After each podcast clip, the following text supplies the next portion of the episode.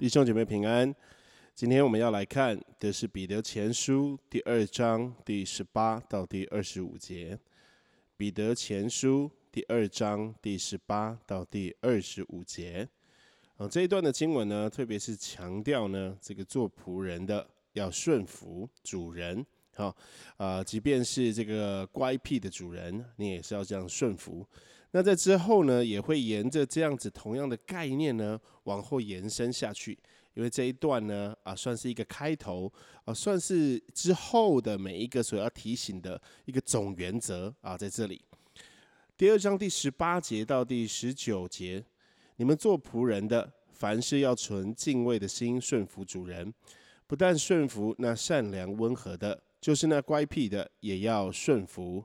倘若人为叫良心，对得住上帝，就忍受忍受冤屈的苦楚，这是可喜爱的。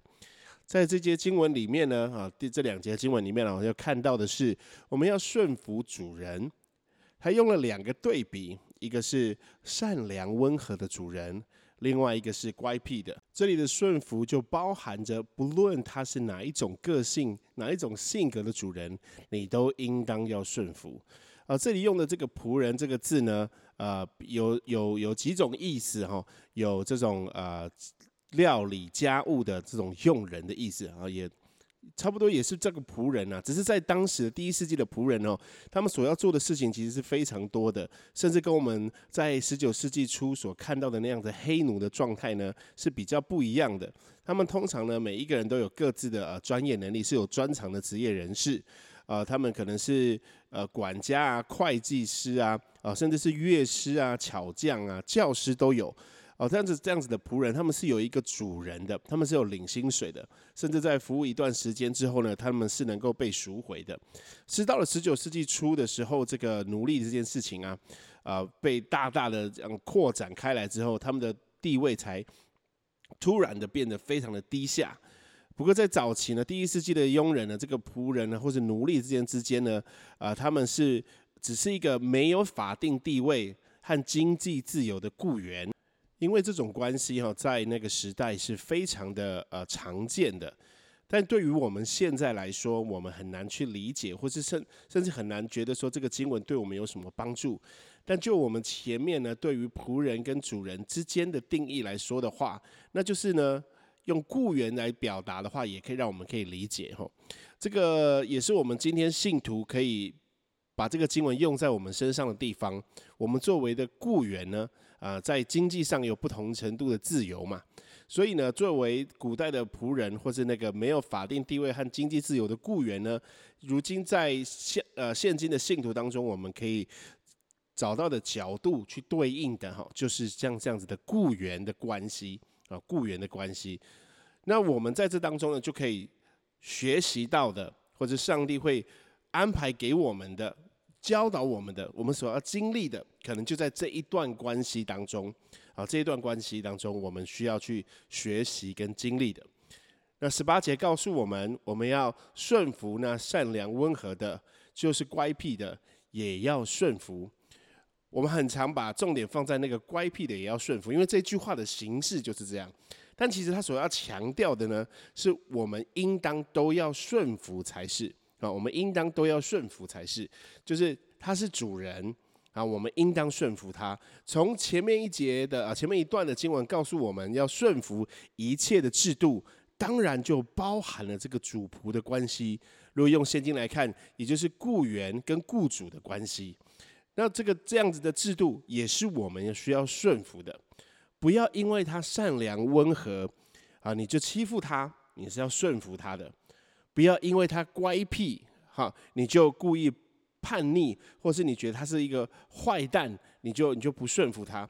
这边告诉我们，就是连乖僻的你也是要顺服的。而且是要怎么样子的顺服呢？是要存敬畏的心来顺服主人啊！敬畏这个字呢，翻成英文呢，或者英文圣经可以翻成呃 respect 的意思，然后它是有尊敬的意思，是要尊敬的心来顺服主人的。所以呢，所强调的不只是外在的行为，好像身体去乖乖的去做了啊，这个主人所吩咐我的，乃是从心里面带着尊敬的心去顺服去做的。啊，不但顺服那善良温和的，就是乖僻的也要顺服。当然，在我们的环境当中，可能不是呃那么的极端，通常是在我们之上的呃雇主，总是有那个善良温和的，同时也有乖僻的嘛。所以你同时都要顺服这两者，啊，你同时都要带着尊敬的心尊敬这两者。你尊敬善良温和的，你也要尊敬乖僻的。这里所提到的“顺服”这个字呢，在第二章第十三节也有出现过。他那个时候用在是叫人要顺服在世上的一切制度，在这个时候也是叫我们要顺服这样子的权柄，这样子的关系。然后在第十九节呢，就成了。啊，这一段呃十八节经文，以及到二十五节经文，甚至到之后所有教导的啊，彼得在这个彼得前书所有的教导当中，很关键的一个经文。第十九节说：“倘若人为叫良心对得住上帝，就忍受冤屈的苦楚，这是可喜爱的。”他就解释了为什么我们要这样子的顺服，为什么我们要这样子的用尊敬的心去顺服。啊，这样在地上的呃权柄或者在地上的关系，当然我们还是必须要说哈，若是有强迫要你犯罪的，你是不用听从的，你是不用听从的。好，他在这个我们都在这个堕落的世界，在这个最终的世界当中，不论我们信主与否，我们这个环境都是一个堕落的世界，一个堕落的环境。可能因着你的主管他被这个环境所。引导、所带领他所带出来的行动或行为，他个人有这样子的行为，但是，一旦他强迫你啊，要去顺服这件事情，要去照做的时候，啊，你是可以不必听从。讲到这里，可能就会有很多人会想到说：“哎呀，你这样做做做讲解圣经的人讲的很轻松啊。”但是，当我们实际活在一个环境当中的时候，要我们去。不听从或不顺服，只单单的因着某些呃我们个人的信仰的呃想法或者观念的话，其实在这个社会上不是不容易生存的。我我想这个第十九节就是要帮助我们打破这个观念，好帮助信徒，帮助上帝的百姓，就像彼得在这里也要说的，也要向他的呃呃的教会的弟兄姐妹说的。就是倘若人为叫良心对得住上帝，就忍受冤屈的苦楚，这是可喜爱的。我们应当要看重的是这件事情，要看的比这个世界上所给我们的标准、所给我们的回应、所给我们的回馈还要重。若你心里面知道，一旦我拒绝了这样子的要求，一旦我拒绝了这样子的呃作为之后呢，我可能没有升迁的希望了。就是我的竞争对手要升迁了，我可能就得不到那样子的机会了。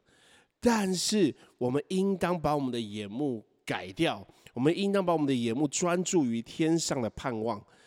要叫我们的良心啊是对得起上帝的，是能够对得住上帝的。而当我们因着要对得住上帝所忍受的这一些冤屈的苦楚呢，生活的不公不义呢，这。是可喜爱的，好，这是可喜爱的，这是彼得在告诉他们的。第二十节说：“你们若因犯罪受责打，能忍耐，这有什么可夸的呢？但你们若因行善受苦，能忍耐，这在上帝看是可喜爱的。所以，一旦你做错了事情，你要受惩罚的时候，你可以很甘心的受惩罚，那是因为你知道嘛，你自己犯错了。”你就是要受这个责罚，你就是要受这个惩处，对不对？那样子的甘心呢，没有意义。那本来就应当发生的。可是呢，我们若是因着要遵行上帝的话语，因着要遵行上帝的命令，因着要有那样子的好行为，如同前面的经文所说的，我们受苦了，我们受冤屈了，我们受毁谤了，我们受羞辱了。我们受嘲讽了，我们要忍耐，这在上帝看是可喜爱的。蒙神喜爱的人，在他这一生跟随上帝的路上，他一定会经历过要忍受冤屈之苦楚，要忍受忧愁，要忍受难过的这样子的经历，而不是光是忍受不公平的待遇，以及之后所来的这样的忧愁，光只是这样子是没有意义的啊。这二十九提到，你只是这样子去忍受所有一切的不公平是没有意义的，而是呢，你必须在忍受苦楚的当下，在那样子的环境，在那样子的情绪当中，你是意识到上帝的，你是意识到你在天上的主的。你是意识到有一位造我的主的，你是意识到有一位公义的主，你是意识到有一位与我同在的主。因着你意识到这件事情，你去忍受忍受这样的苦楚，才不是呃那种虚假的苦修，而是真正的在上帝的面前遵守他的命令。而同时，因着你不断的去觉察到上帝的同在，以及上帝的呃慈爱跟怜悯一直与你同在，你在这样子的环境当中，你才能够继续的忍耐下去。不是靠你的肉体的忍耐，而是靠你对主的信靠，对你的造物主的呃坚定的相信，你才能够一直不断的往前。这是作为信徒在地上的每一天生活当中，我们能够为义受逼迫，能够为义受苦，能够在这个地上背十字架来过生活，遵行上帝的命令的秘诀的诀窍，那就是在这样的环境当中，你意识到、你觉察到，并且也承认，并且将一切都交托在上帝的手中。坚定的相信神，至终必会使一切真相大白，故能暂时忍受主人施加的一切的不公平的待遇，毫不怨恨、反叛、自怜或者是失望。弟兄姐妹，这是不容易的。当我在这样子传讲的时候，我没有说这是一件容易的事，这是一件不容易的事。如果我是叫你训练做身体的忍耐，叫你增加心脏的强度啊，叫你增加你那个刻骨己心的那样子耐力，那是没有意义的。弟兄姐妹，我们不断的在主日崇拜，在查经班，一直希望带给弟兄姐妹的就是什么？就是你对主的认识加增，你对主的认识更加的明白，你在每一天当中可以更多的了解、认识到、看得出、认得出来上帝的工作、上帝的慈爱、上帝的怜悯。彼得在二十节也让我们知道说，上帝所要的，并不只是嗯那样子的忍耐。啊，那样子的耐心，那样子的忍受而已，而是为着上帝而做的，而是认出上帝而做的，而是呢，啊，看见上帝所赐下的恩典，你所做的这样子的忍耐，这在上帝看是可喜爱的。其实对呃一般人而言哦，在看基督徒的时候，最能够看出基督徒的特别或是不同之处，以至于他们能够呃。想见后面有一个更大的能力，好，他所信的那一个神可能是真的的时候，就是我们在苦楚当中，在患难当中，我们的忍耐，我们的不怨恨，我们的不抱怨，我们的忍耐，因着上帝，我们有那个忍耐的力量；因着上帝呢，我们那个有那个为仇敌祷告的力量。这个叫世人所看的时候，觉得那是非常不可思议的。接下来我们要来看第二十一到第二十五节。你们蒙召原是为此，因基督也为你们受过苦，给你们留下榜样，叫你们跟随他的脚中行。他并没有犯罪，口里也没有诡诈。他被骂不还口，受害不说威吓的话，只将自己交托那按公义审判人的主。他被挂在木头上，亲身担当了我们的罪，使我们既然在罪上死，就得以在义上活。因他受的鞭伤，你们便得了医治。你们从前好像迷路的羊，如今却归到你们灵魂的牧人监督了。第二十一节有一个非常特别的一句话，他说：“你们蒙召原是为此。”如果当初有人跟你传福音的时候，告诉你你的蒙召是为了要忍受一切不公平的待遇的苦楚的话，你们还会接受这个福音吗？第二十一节给我们一个很震撼的内容，就是你们原蒙召原是为此。你们蒙召就是为了这个，指出基督徒呃信主呢，是来自于上帝的呼召，而上帝的呼召给我们，给我们每一个信徒的是什么？就是让我们在这个地上生活的每一天，要学习基督在地上的每一天的生活。他后面举了的例子没有举别的例子，他没有举说耶稣医病、耶稣赶鬼啊，耶稣叫人从死里复活。他所提到的例子，他所讲出来的都是耶稣在地上所过的生活，就是他没有犯罪，也没有诡诈，但是他被骂不还口，他受害不说威吓的话，到至终他被挂在木头上，亲身担当了我们的罪，然后到他死去了。这就是我们蒙召的目的，这是基督徒信徒所被蒙召的目的。我们蒙上帝的呼召。我们蒙我们天上的主、天上的父的呼召，是为了什么？就是为了这个。因基督也为你们受过苦，给你们留下榜样，叫你们跟随他的脚中行。这一节经文叫我们作为信徒的，完全没有推卸责任的空间了。基督为我们受过苦，是给我们留下榜样，那是叫我们去要学习的。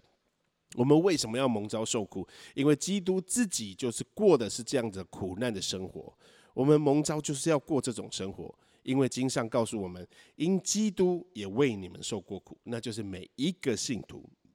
再一次后，我们要用一个第一人称的方式来看这段经文。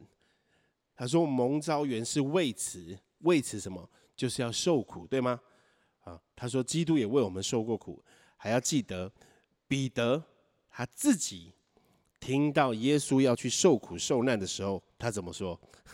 他是不是有劝着他不要上耶路撒冷去受难？对不对？这是彼得啊，他自己在当时的时候也是说出了这样子的话，但他得到了一个回应，说：“撒旦退我后边去吧。”他就透过这样子的经历，他能够明白那一条路，就是也是这啊，应该说这两条路。哪一条是上帝要我们走的？哪一条是魔鬼要我们走的？彼得的回应，耶稣告诉他了：这是撒旦的作为，这是撒旦的想法，这是撒旦的心意。撒旦，退我后边去吧。然而，上帝的心意是什么？他要进去，他要上耶路撒冷，他要去受苦，他要受难，他要受死。所以，彼得在这里告诉每一个弟兄姐妹。你们蒙召原是为此，没有怀疑的空间，没有推卸责任空间，不需要去否认，也无需辩论。经文已经告诉我们了，他是我们的榜样，我们要跟随他的脚踪行。作为信徒是很不容易的，作为基督徒是非常不容易的，因为我们所走的路与这个世界的是完全相反的。是完全颠倒的。耶稣基督来拯救了我们的生命，就是要让我们过一个不一样的生活，因为我们是有君尊的祭司，我们是拣选的族类，我们是圣洁的国度，